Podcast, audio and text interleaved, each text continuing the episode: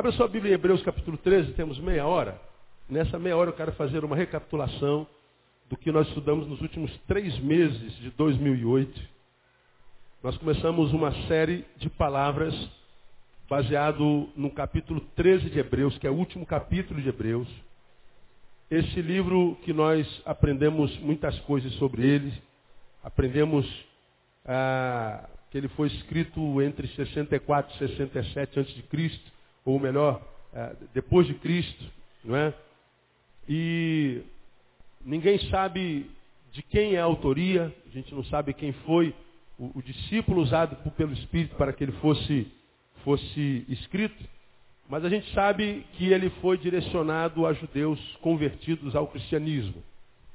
E esse livro foi direcionado aos judeus que se converteram ao cristianismo, porque Deus permitiu que muitos judeus, que embora tenham aceito a Jesus como Senhor, estavam apostatando da fé, não para a incredulidade ou para o agnosticismo, mas estavam deixando a fé em Cristo pelo religiosismo. Os dogmas estavam substituindo o amor. A prática exterior estava substituindo a prática interior. O parecer ser estava substituindo o ser. Jesus, Deus eh, percebeu que os judeus que deixaram a religiosidade judaica, que era o cumprimento de ritos, mas que não tinha marca do amor, mesmo depois de terem conhecido a Cristo, estavam regredindo, apostatando da fé para o dogma. Então é uma carta que, entre aspas, combate a religiosidade. Eu acho, portanto, que essa, essa carta de Hebreus tem tudo a ver com o tempo que se chama hoje, porque nós temos hoje no Brasil, por exemplo, o maior número de cristãos que o Brasil já teve. Você sabe que o Brasil é o maior país cristão do planeta, unindo o cristianismo católico e o cristianismo evangélico. Tudo é cristão. Tudo está em cima, de, dizem, né, da doutrina cristã, em cima de Cristo Jesus, além do Espiritismo, que também se autodenomina cristão. Então o Brasil é o maior país cristão do mundo. Todavia, tem uma das piores qualidades de vida do mundo.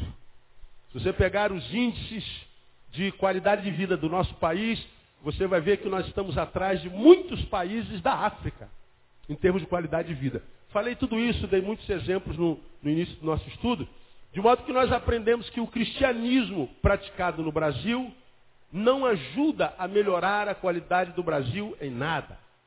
Se você pegar não só o cristianismo, vamos para o Oriente Médio, que é conhecido em grande parte como a Terra Santa, porque é a terra onde Jesus nasceu, viveu, morreu, e lá está a, a, a, entre as três religiões mais importantes do mundo, duas, não é? o islamismo e o judaísmo. E são, embora países e um Oriente Médio todo voltado para a teocracia, para a religiosidade, para a religião, são regimes religiosos que regem aquela terra, aquela é uma das piores terras do planeta. Quem gostaria de sair daqui para viver em Jerusalém? Sair daqui para viver na faixa de Gaza? Quem troca o Brasil pelo Iraque, pelo Afeganistão, pelos países teocráticos, pelos países onde a religião rege? Então não é só o Brasil. Se você for para os lados, lados mais religiosos do planeta, são os lados onde a gente vê mais sangue, onde a gente vê menos amor, onde a gente vê menos humanidade. Então a religião em si na prática, faz mais mal à sociedade onde ela é praticada do que bem. Não só o islamismo, como o judaísmo, como o cristianismo, as maiores religiões do planeta, nenhuma delas, embora se julguem donas da verdade e aferidoras do caminho que conduz a Deus, quase que latifundiárias do Deus Todo-Poderoso, do único Deus, a despeito de se arrogarem assim, de se verem assim, Nenhuma dessas religiões, inclusive a nossa, o cristianismo, tem promulgado uma qualidade de vida que vale a pena ser vivida onde ela é praticada. Então acho que a, a carta aos Hebreus tem tudo a ver conosco hoje. Porque entre, entre a, as razões da sua escrita está o fato dos judeus é, deixarem o fato da relação humana e do amor ao próximo e a Deus sobre todas as coisas, o próximo com a si mesmo, trocarem a, a prática da relação humana marcada pelo amor por dogmas, por ritos. Ritos como os nossos, frequência ao culto, dizimar, é, fazer oração, reunião de mulheres, reunião de homens, né? sabadão jovem, papo livre, festival de pipoca, sorvetada gospel. Essas coisas que a gente tem da nossa igreja, que se de repente não tivesse, mudaria em nada. Não é? Só que quem é que tem coragem de falar isso? Né? Vou chamá-lo de louco. Como, eu já sou louco do Brasil, eu falo com muita facilidade. As nossas práticas religiosas nem sempre ajudam a melhorar sequer a nossa qualidade de vida enquanto indivíduo, enquanto família. Hebreus foi escrito para judeus que estavam sendo marcadas pelo, pela apostasia, não da fé para não fé, mas da fé para a religião. Olha que coisa interessante. Nós aprendemos que o livro de Hebreus, para contradizer, para combater a apostasia, ela faz uma forte defesa da superioridade de Cristo sobre os anjos. Porque naquele contexto havia uma, uma, uma religião chamada agnóstica, que fazia parte do agnosticismo, que pregava que Jesus não era Deus, Jesus era no máximo um semelhante aos anjos. Você vê isso muito claro no capítulo 1 até o capítulo 2 de Hebreus, quando o autor fala da supremacia de Cristo em detrimento dos anjos. Então o autor de Hebreus está defendendo essa supremacia. Quando você vai aos capítulos 3 e 4, você vê que o autor combate a ênfase dada aos supostos intermediários. Porque nesta mesma corrente agnóstica, dizia que se Deus existe e se há um caminho para ele, esse caminho não é Jesus. E se Jesus é um caminho, ele é um dos caminhos. Mas existem outros intermediários para ele. O autor de Hebreus diz não. Existe só um caminho para Deus, não existe outro. E você vê isso muito claro. Não há anjos, não há sumo sacerdotes, não há Moisés. Cristo é o único caminho. Quando você vai dos capítulos 5 a 10, você vê o autor combatendo as práticas ritualistas, que eram práticas que eram ensinados naquele contexto que purificavam a alma. Ora, se você pecou, mata um bezerro, derrama sangue de um animal e você vai estar purificado. Cristo, o Cristo da cruz, ele pode até purificar, mas ele não purifica sozinho. Você tem que aceitar o seu sacrifício e praticar alguns outros dogmas. O autor combate isso veementemente nos capítulos 5 a 10, muito claramente. No capítulo 11, ele fala sobre o poder da fé. Está lá o que você que é cristão conhece como galeria da fé, onde ele diz sem fé é o quê? Quem sabe? É o quê?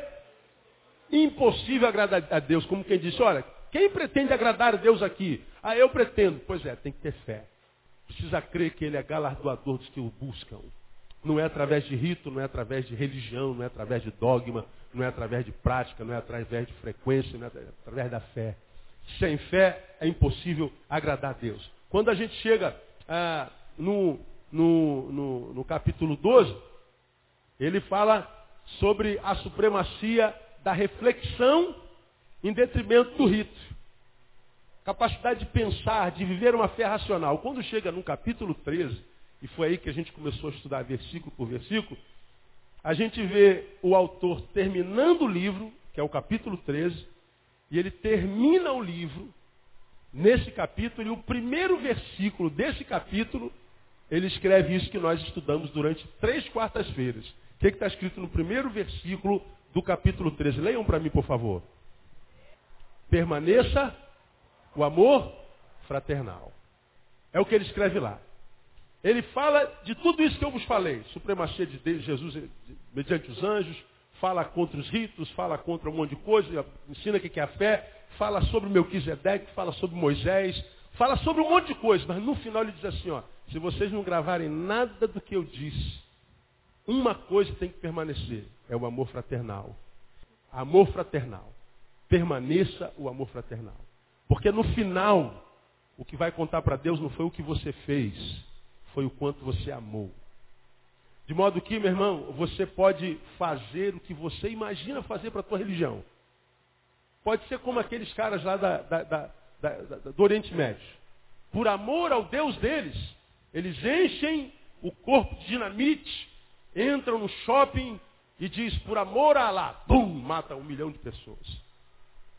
E a gente diz, caramba, quanta fé, quanta dedicação à sua religião, ao ponto de dar a sua vida por amor à sua fé. Pois é, eu garanto a você que ele morreu em vão.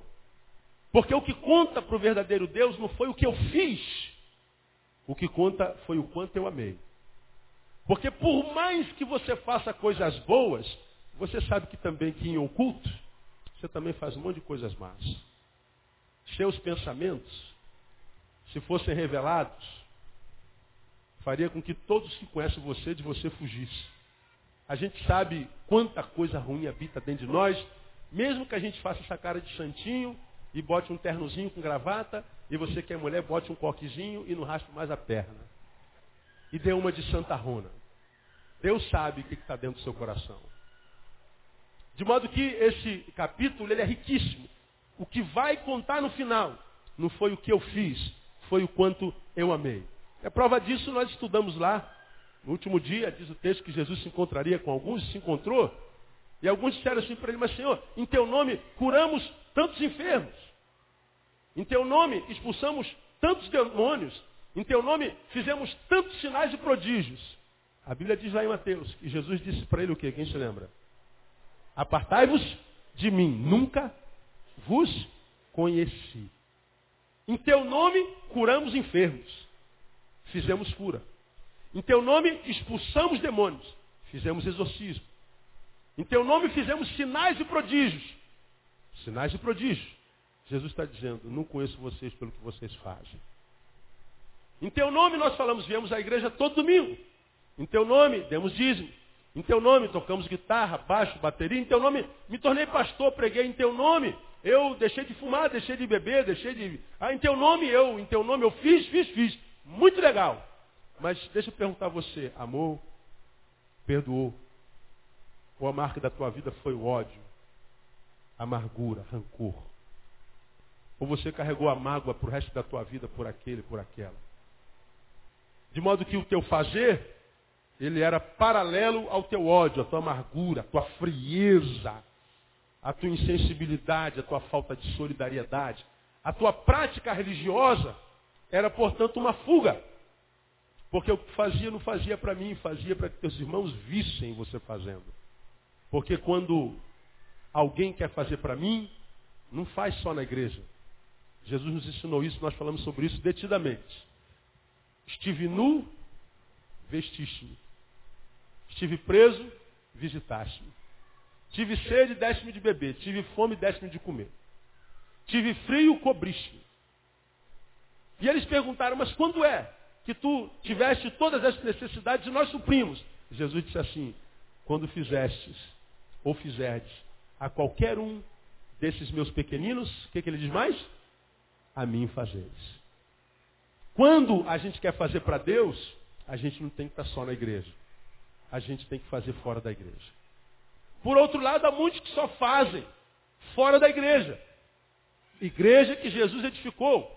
E a respeito da qual ele disse, sobre esta pedra edificarei a minha igreja, e as portas do inferno o quê? Não prevalecerão contra ela. Jesus não edificaria uma coisa que fosse dispensável por nós. Se ele edificou a igreja, a igreja é importante para nós, é indispensável para nós. Precisamos estar em comunhão, porque no Salmo 133 ele diz, Ó, quão bom, quão suave, quão maravilhoso é que os irmãos vivam como? Em união. Então há muita gente que porque vê coisas que não deveriam haver na igreja, se afastam da igreja e vão viver de boas obras. E a Bíblia diz que boas obras não salvam. Não basta só fazer para os pequeninos. Tem que viver em comunhão. Não basta só estar em comunhão na igreja. Tem que fazer pelos pequeninos. Então é fé com obras, obras com fé, fé que produz comunhão uns aos outros.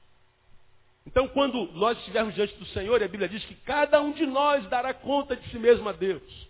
Pastor Neil não vai responder pelas milhares de ovelhas que ele tem. As minhas milhares de ovelhas não vão responder pela minha vida. Cada um de nós dará conta de si mesmo a Deus. E quando nós estivermos diante do sumo sacerdote, Mateus capítulo 25, ele não vai perguntar, Neil, o que, que você fez por mim?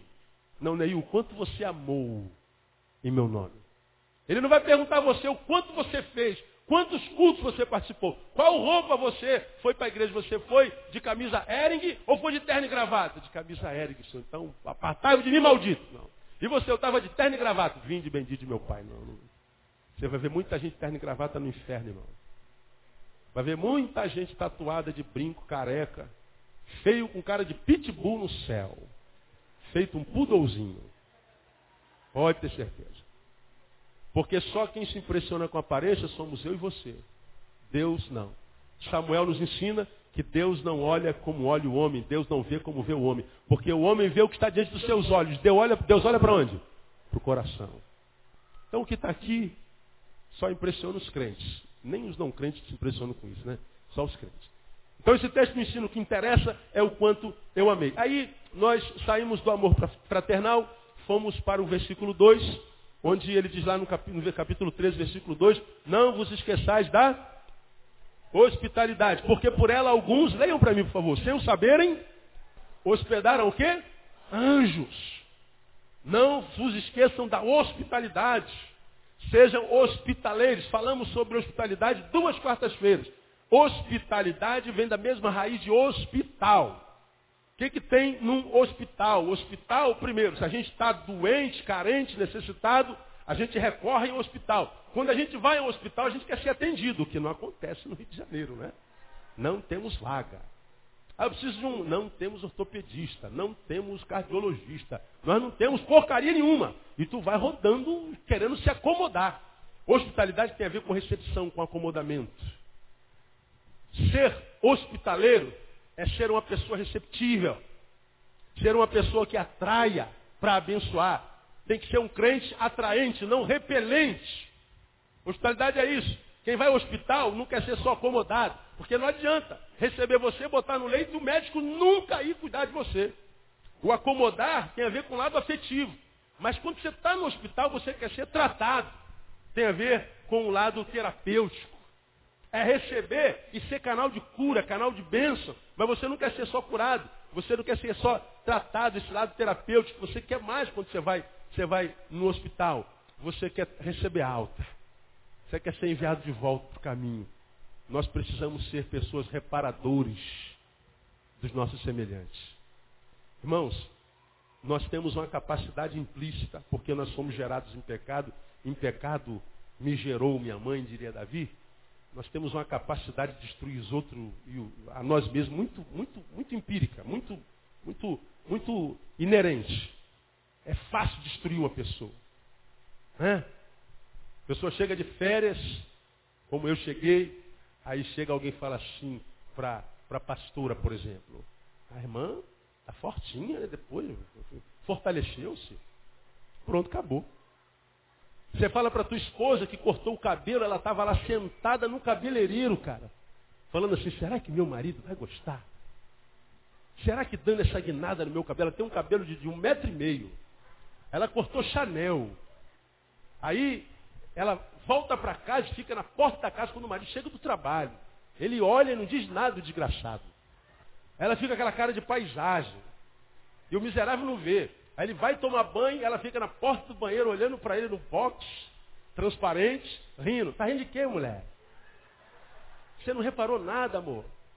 Não, o que, que foi? Pronto, matou a mulher. Destruiu o dia dela, destruiu a semana. A gente chama de feio. Nós pais falamos nosso filho, você não vai ser nada, não vale nada. A gente chama o outro de gordo, a gente diz eu não tenho tempo. A gente na igreja Ouve o pastor falando assim, pergunta o nome do teu irmão para se abençoar. Você ignora teu irmão. Você está destruindo. Nós temos essa capacidade de destruição. Quando a Bíblia diz, não vos esqueçais da hospitalidade, ele está dizendo assim, ó, desenvolva a capacidade de serem curadores de gente. E quem é que cura alguém? Quem ama. Filadélfia Menetó. Permaneça o amor fraternal. É isso que Jesus quer de nós. É isso que vai contar. Quanto você amou, irmão. E através do teu amor, você curou quantas pessoas? Porque uma palavra maldita que você dá aqui às vezes um abraço ali cura. Tivemos um exemplo aqui alguns anos atrás, não muito, de uma mulher que entrou e sentou lá, lá, no, lá no cantinho, lá perto do, do extintor. Eu vi quando aquela mulher entrou, no meio da multidão, um domingão à noite, igreja lotada, eu reparei aquela mulher entrando, de tão pesada. Era como se ela entrasse na igreja uma nuvem a acompanhasse. A gente percebe essas coisas de vez em quando. E ela sentou e ela chorava o culto inteiro. O culto inteiro. Parecia que o corpo dela estava aqui, mas não a alma, nem o pensamento, nem nada além do corpo. Minha esposa teve um insight. Saiu daqui na hora do louvor, foi lá atrás e abraçou aquela mulher. Eu não mandei nada. Ela saiu daqui, foi lá e simplesmente abraçou. No outro domingo aquela mulher estava aqui.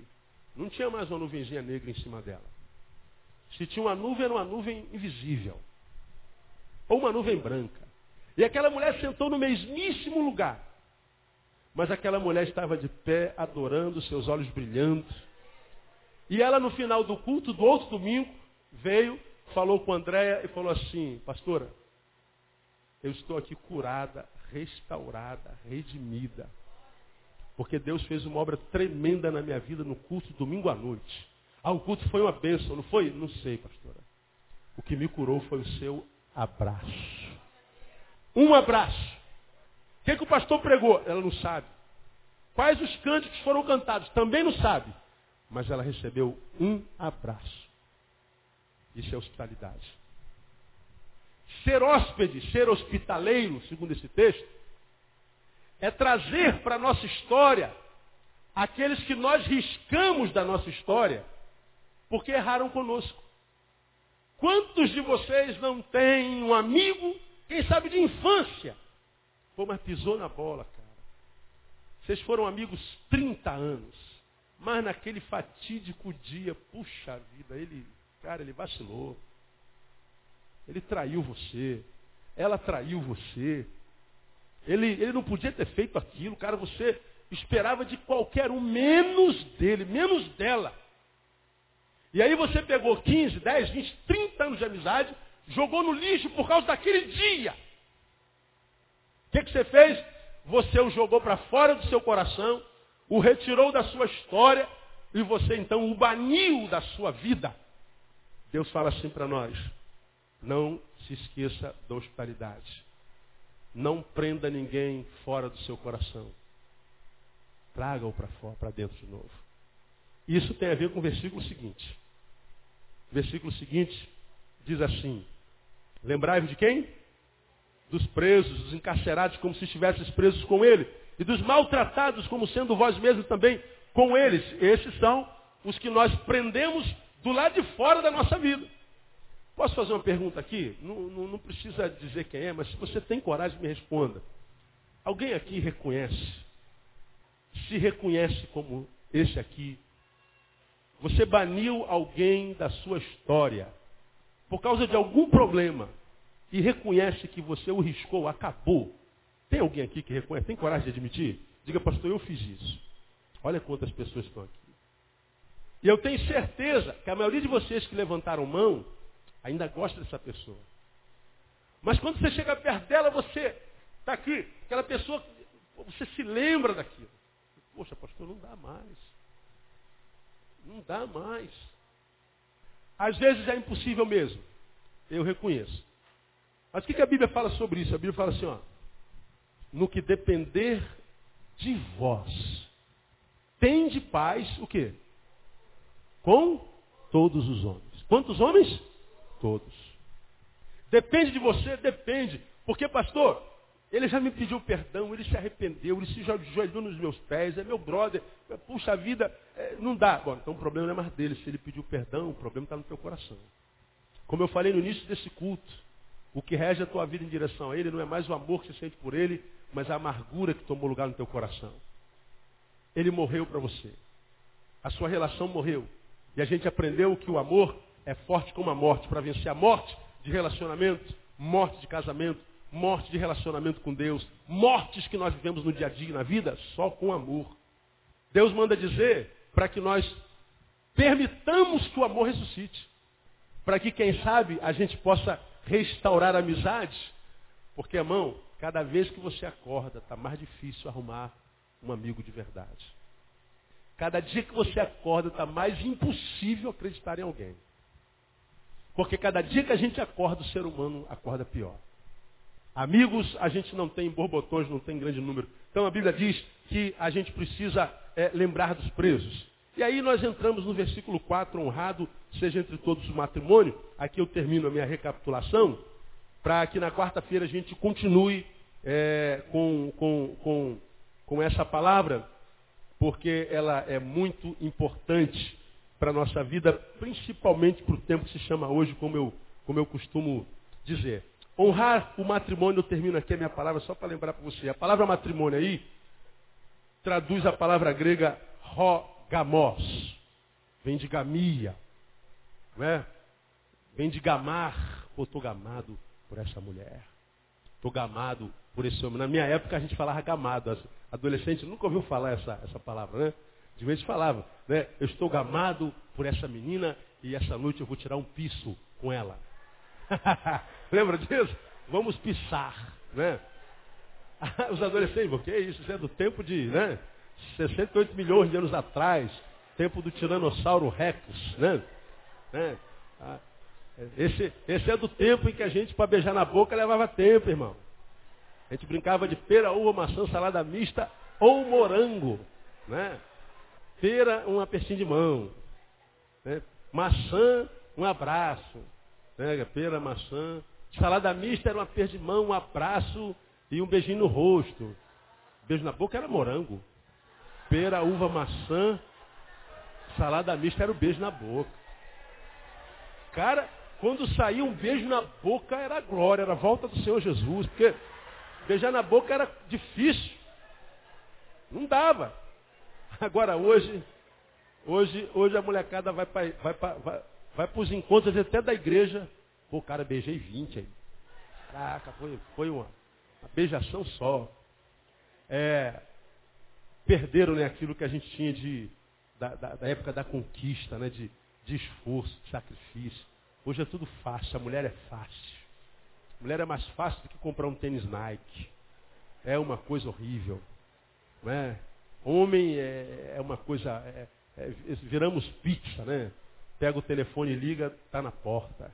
Aí a gente come, depois manda embora. É o verbo é comer, não é?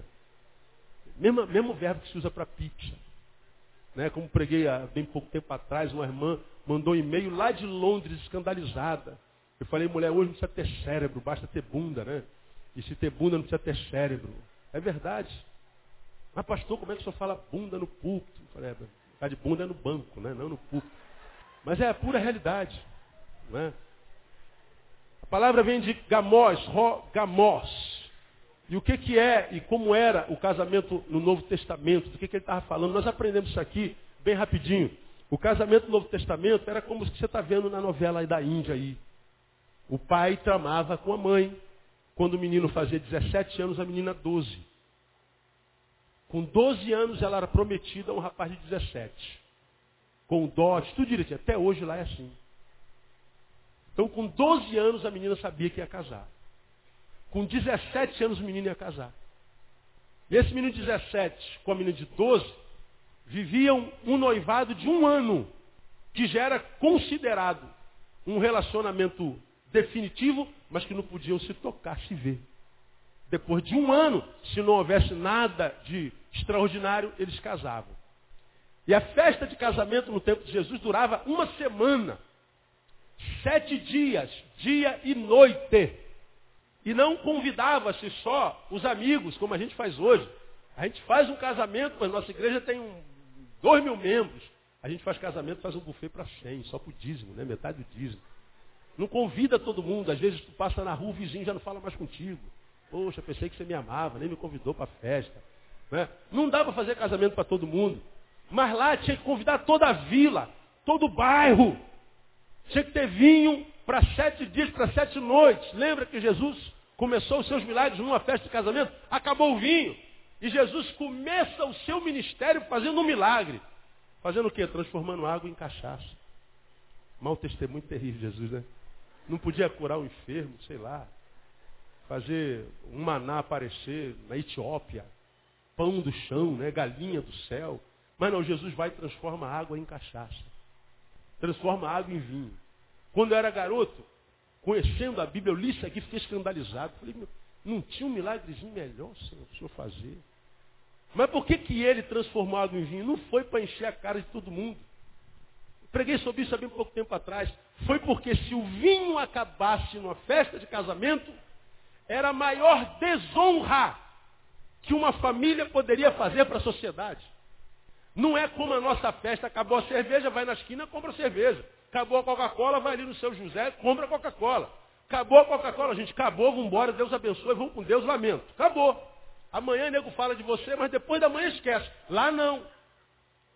Se acabasse o vinho, você tinha uma marca na porta da sua casa. E você ficava marcado para o resto da vida. Era questão de dignidade. Quando Jesus transforma a água em vinho, ele não está enchendo o pote de cachaceiro. Ele está restaurando a dignidade de uma família.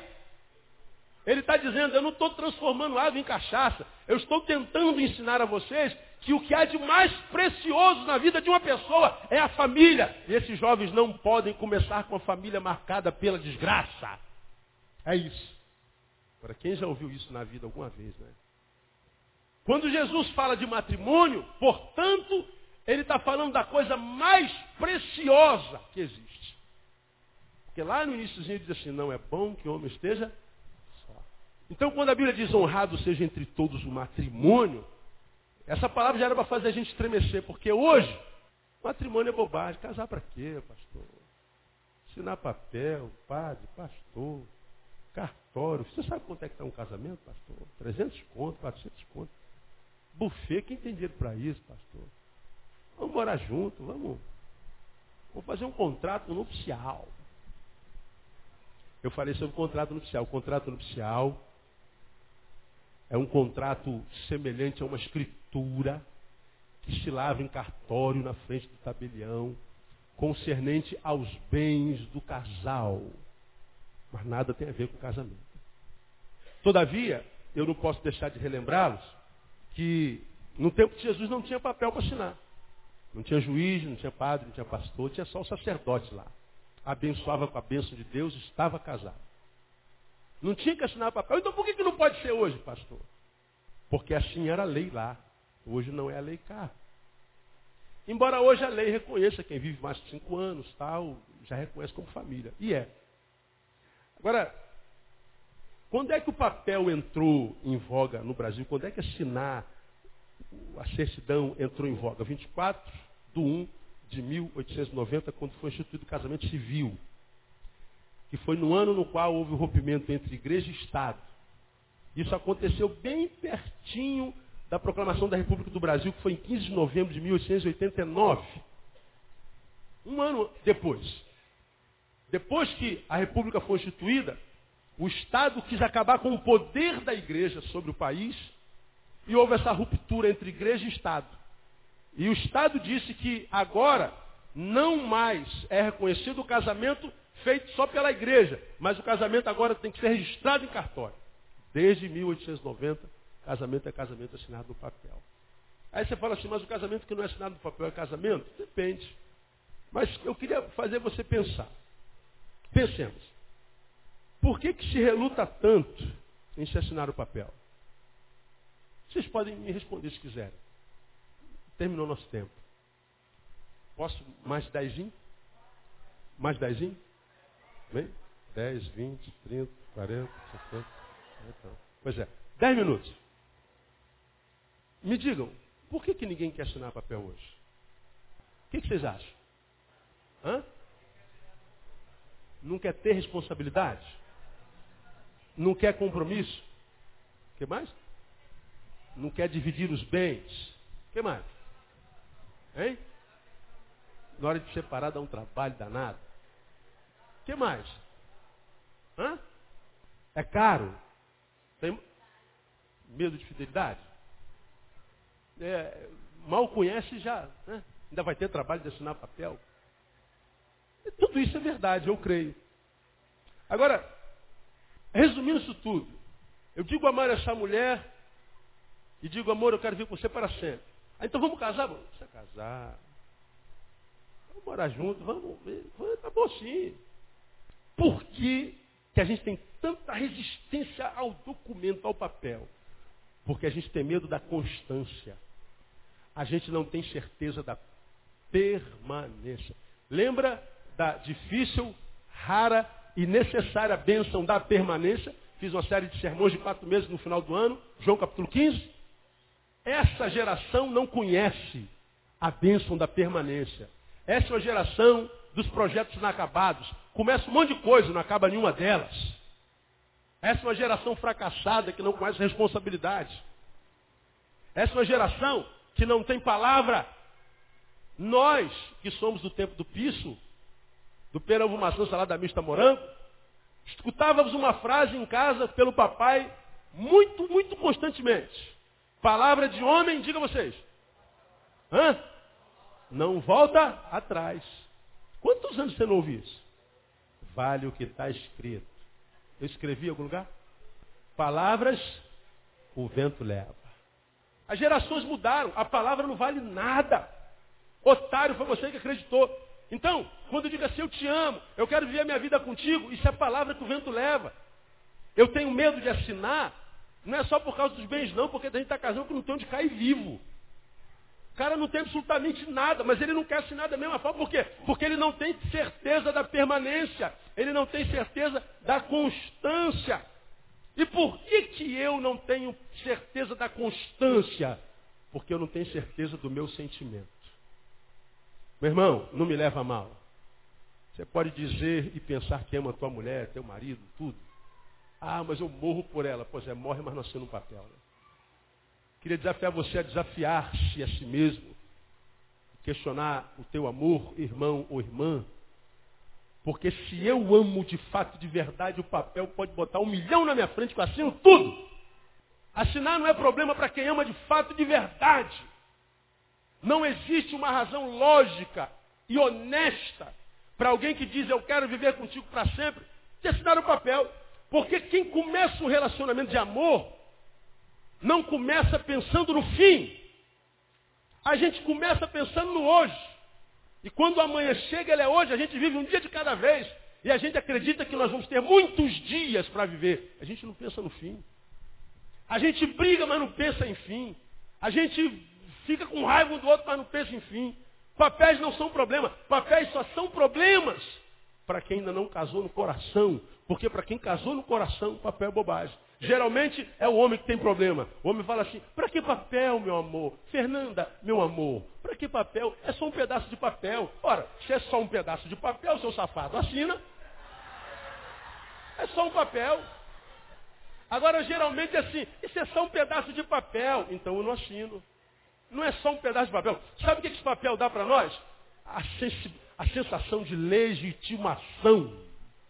Você pode estar vivendo junto, quando vai apresentar o seu companheiro, sua companheira, você fala assim, ó, esse aqui é o meu, é o meu, meu, meu, meu companheiro. Você pode até falar marido, pode. Mas lá dentro de você, seja honesto. Vê se não fica uma coisinha assim fora do lugar. Não diga para mim não, diga para você. Porque eu sei que alguns agora aqui dentro, me ouvindo pela net, ou que vão pegar esse CD amanhã, vão estar já numa guerra dentro de si. Alguns querendo me matar. Vou matar o pastor Leio hoje, porque eu não estou gostando dessa palavra, não concordo com nada disso, eu não concordo e tal. Claro que cada caso é um caso, tudo tem seu caso. Estou falando com você que está aqui há 20 anos, com o teu amado, com a tua amada, você não está debaixo da bênção. Não estou falando de bênção do Senhor, não. Eu estou falando de legitimação. Assinar papel traz legitimidade. Porque até quando eu compro um carro, eu tenho que assinar o papel para dizer que o carro é meu. Compro uma casa, eu assino o bendito papel. Se eu compro um tênis no cartão, dependendo do cartão, eu assino o papel. Agora, para casar com aquela que é o meu eu, o outro, é só um papel. Fala, Jeová. Na verdade, por outro lado, você pode assinar o papel que você quiser. Se o casamento não aconteceu no coração, você não está casado. Por que casou? Ah, porque eu engravidei a menina, pastor. O pai dela me obrigou. Você não está casado. Quem casou, pastor? Eu casei porque eu prometi a ela 10 anos, pastor. Estava namorando 10 anos e não deu mais para enrolar mais, eu casei. Você não casou. Isso não é casamento. O que, que você casou? Ah, pastor, eu casei porque ela já tinha uma casa, né? Eu pago aluguel, é um bom negócio. Caraca, tem um monte de gente assim aí, gente. Jesus, a carapuça caiu a, aos bobotões aí hoje, né? Tem misericórdia. Ah, pastor, eu casei. Não casou, irmão. Você não está casado. Ela pode ser tua mulher, você é é, é o homem dela, mas vocês não são só. Porque não é o papel que casa. O casamento acontece no coração. O papel é uma legitimação diante dos homens, mas não diante de Deus. Então, honrar o matrimônio é seguir os parâmetros, é casar no coração, é casar na alma, é casar no, na lei dos homens, é legitimar em todas as instâncias da existência. A Bíblia diz que deixará o homem seu pai e a sua mãe iniciar a sua mulher, e ambos se tornarão o quê? Uma só carne. Se nós nos tornamos uma só carne, pergunto, uma só carne, quantas almas cabe numa carne? Hã? Uma alma. Ou você acha que eu tenho duas almas? Não. Eu só tenho uma alma, você só tem uma alma. Mas quando eu me uno à minha mulher, nos tornamos uma só carne, portanto, se ela tem uma alma, eu tenho uma alma, as nossas almas se unem também. Portanto, nos tornamos uma só carne e uma só alma no Senhor. Isso é o mistério de Deus no casamento. Não é à toa que ele pega o casamento para fazer uma analogia com a relação dele com a igreja. Não é à toa. Há um mistério, há uma coisa sobrenatural no casamento. Há uma coisa tremenda. Quero terminar sugerindo a você um, um filme. Diários de uma Paixão. Quem já viu esse filme? Se você viu há muito tempo, veja de novo. Quem não viu, amanhã vá para a locadora Diários de uma Paixão. Depois me deem um testemunho. Depois que você vê Diário de uma Paixão, pergunte no final do filme assim, meu Deus, da onde vem um amor como esse? Eu acho que o Espírito Santo de Deus vai responder você. Escreve aí, Diário de uma Paixão. É a coisa mais linda que se pode ver. Você vai entender o que é, é um amor, eu acho que um amor sobrenatural. Sobrenatural. E aquele amor ainda existe. A despeito desse ódio que a gente vê, dessa briga, dessa corrupção, ainda há muito amor de Deus na terra esparramado na sua, na sua criação, amado. E a gente precisa amar honrar o matrimônio, a gente precisa honrar isso. A gente precisa casar não só no papel, na lei dos homens, precisa casar na carne e a gente precisa casar na alma. É um casamento em todas as instâncias do ser. Terminei. Lembrando a você que quando, no caso, a Bíblia permite o divórcio, ele diz que Deus abomina o divórcio. Abomina. E ele fala sobre isso muito claramente lá em Mateus capítulo 19. Deus abomina o divórcio. Aí alguém pergunta assim, mas por que então que ele permitiu? O que, que ele respondeu? Quem lembra? Por causa da dureza do quê? Do coração. Onde é que o casamento acontece? No coração. Onde é que o casamento acaba? No coração. Deus diz que ele abomina o divórcio. Todavia, autorizou o divórcio. Já preguei sobre isso aqui. Por que, que Deus autoriza uma coisa que ele abomina? Porque existe uma coisa que ele abomina ainda mais. Abomina mais do que o divórcio. O que, que ele abomina mais do que o divórcio? Um casamento de mentira. Se for para viver essa mentira, eu prefiro que você se divorcie. Se o coração empedrou ao ponto de vocês se traírem, então se separem. Eu permito com tristeza porque se você consegue tocar em alguém e compartilhar o amor que você diz ter por ele ou por ela, é porque o coração de você já empedrou. O casamento começa no coração, termina no coração. É por isso que há muita gente que está casada e não é feliz de jeito nenhum. São pessoas para as quais o casamento acabou, mas vai durar para sempre. Vai ter que suportar isso para sempre. Honrado seja entre todos o matrimônio. Na próxima quarta-feira, termino esse versículo e vou mostrar para você, na palavra, quando é que o casamento é casamento na palavra. Quando é que um casamento é casamento? Não é quando o pastor Neil celebra. Não é quando a gente casa na igreja católica. Não é quando a gente casa no centro. Não é quando a gente casa no, O que que faz de um casamento casamento? A Bíblia nos ensina. E você vai saber se você é casado ou não. Né? E você vai saber quando casar o que precisa ter na palavra para ser casado. E eu espero que Deus dê muitos bons casamentos para cada um de vocês. Para vocês que já são casados, restaurando. Para vocês que não são casados, um marido, uma esposa, um varão, uma varoa, cheia da unção de Deus, para que vocês possam viver não um casamento de mentira, mas um casamento de verdade, honrando o matrimônio, como diz a palavra. Quem recebe, diga eu recebo, pastor. Aplauda o Senhor bem forte. Ficar em pé, vamos orar, vamos embora para casa. Glória a Deus.